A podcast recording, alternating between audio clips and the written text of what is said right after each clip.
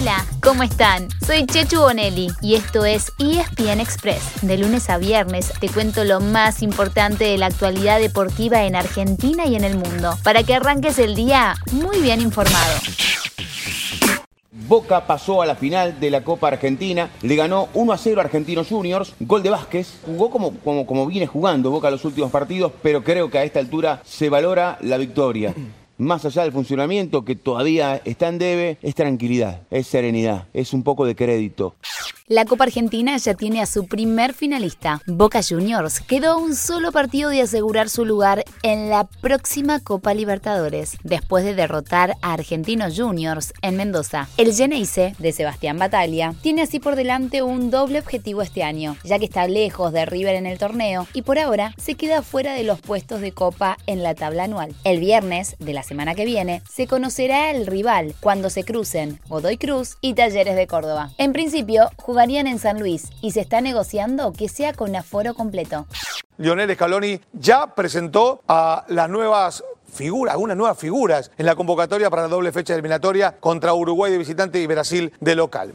El que también está preparando todo para el viernes que viene es Lionel Scaloni. Ese día, la selección argentina enfrentará a Uruguay en Montevideo y el martes siguiente a Brasil en San Juan. El técnico dio ayer la lista para esta doble fecha de eliminatorias sudamericanas y hubo varias sorpresas. Lo incluyó Lionel Messi pese a que sigue con una molestia muscular, pero en principio solamente estaría listo para el segundo partido. Otro del Paris Saint-Germain que va a llegar con lo justo, pero que figura en la lista, es Leandro Paredes. También aparece Nicolás González, que dio positivo por COVID-19. Y hay muchos chicos que se irán fogueando junto a los grandes como Tiago Almada de Vélez, Enzo Fernández y Santiago Simón de River, y Ezequiel Ceballos y Cristian Medina de Boca. Además, aparecen dos nombres menos conocidos para el gran público, Matías Soulé y Federico Gómez Hert. El primero de 18 años es una de las figuras de los equipos juveniles de la Juventus. Y el segundo, de solamente 17, es arquero de Tigre y todavía no debutó en primera. Vamos, vamos los pibes, vamos, vamos los pibes.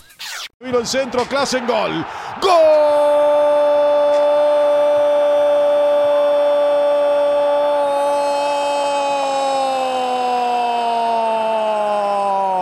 Del Ajax, Klassen lo liquida el Ajax. Al Dortmund le gana el Ajax 3 a 1.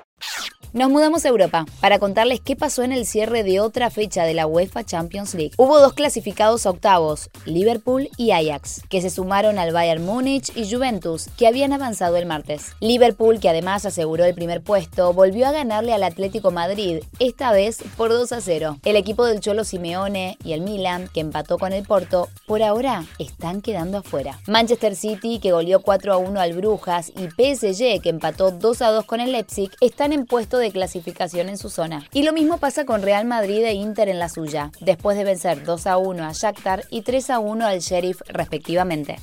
Seguimos hablando de fútbol europeo, porque claro, hoy jueves tienen mucho más partidos para ver en Star Plus. Muchos es muchos, ¿eh? ¿Ok? ¿Se entendió? ¿Se animan a decir cuántos? ¿Cinco? Nah. ¿10, 15, 20, 25? No, se quedan también cortos. Hoy en dos tandas, una a las 14.30 y la otra a las 16.45, habrá 30 partidos. Sí, escucharon bien. Ese es el número exacto entre Europa League y Conference League, con equipos que mandan en sus ligas como Napoli y Real Sociedad, con grandes protagonistas como Roma, Leicester y Tottenham. Y si me preguntan a mí, les recomiendo estos dos partidos, Bayer Leverkusen contra Betis y Olympique de Marsella frente a Lazio. En el tenis, finalmente Diego Schwartzman jugó el que probablemente haya sido su último partido esta temporada. En el Master 1000 de París, perdió por un doble 7-6 con el estadounidense Marcos Girón y así se quedó sin chances de llegar a las ATP Finals. El Peque está inscrito para jugar en Estocolmo la semana que viene, pero ya había dado a entender que no iría si no tenía oportunidad de clasificar al evento de cierre del año, como lo hizo en el 2020. Y desde París nos despedimos pero hablando de rugby, porque ahí mismo, en la capital francesa, se están preparando los Pumas. Juegan con Francia este sábado, desde las 5 de la tarde, en su primer partido de la ventana de noviembre. Estén muy atentos hoy, ya que Mario Ledesma anunciará quiénes serán los 23 convocados y los 15 titulares. Desde allá nos soplan que la formación sería con Tetas Chaparro, Montoya y Gómez Codela, Petty y Lavanini, Kremer, Matera e Isa, Cubeli y Carreras, De la Fuente, Cinti, Delvi y Bofeli. Igual no se preocupen, que mañana les contamos si la data que nos pasaron era la correcta, porque además, como todos los viernes, vamos a tener la agenda completa de lo que hay para ver el fin de semana. Habrá mucho rugby de primer nivel, con seleccionados como Irlanda, Inglaterra, Gales y Sudáfrica en acción. Todo por Star Plus. ¿Alguna vez se lo dije o me olvidé?